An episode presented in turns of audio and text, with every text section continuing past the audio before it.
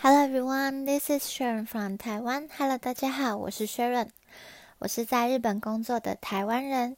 那今天要跟大家介绍的主题呢，一样是日文自学的方法。那今天要谈论的是日文的写作。那其实写作练习的方法不外乎就是写。那我自己的方法是我以前是自己写，然后自己改。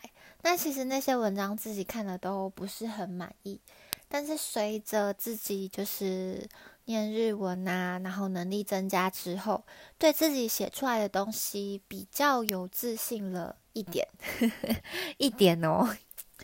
好，那因为我有一个优势，就是因为我人在日本嘛。所以我有认识日本人，那我都会写就是小篇的短文，然后请我的好朋友或是同事帮我做修改。那对母语者来说，其实帮你改呢几句话，一点都不费他的力气。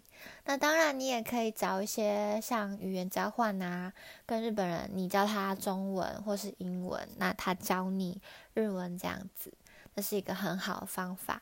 那其实网络上也有很多 apps，它是就是有在特别设计给，就是你比方说你 Po 文，然后就会有那个国家的人来帮你做修改。那同时你也可以去帮忙别人改中文这样子。那其实都是这样互利的方法。那我以前也是用像 app 的这种功能，但是后来我发现可能用那个 app 还是有一些缺点。那既然我人在这边，我还是会请别人帮我做更改嘛，这样子，我是觉得找母语者帮你改是一件很重要的事，或是你学校就是有老师，比方说日文老师，他一定也会很高兴你写短文去给他改。那写作要练习，要怎么样子才能真正的进步？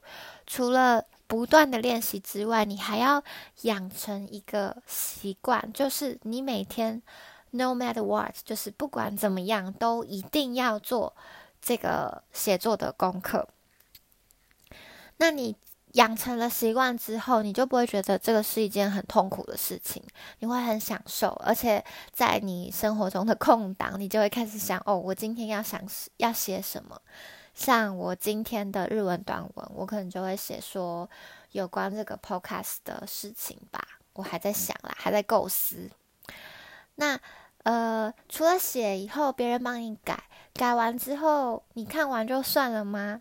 那我自己的做法是，我自己写的，我会先用铅笔写，然后别人帮我改的之后，因为我通常都是错那种介系词啊、嘎、哦啊、哇啊那种的，那错了一定会有原因嘛。我除了用别的颜色笔订正之外，我还会把那个我错的原理道理呃写下来。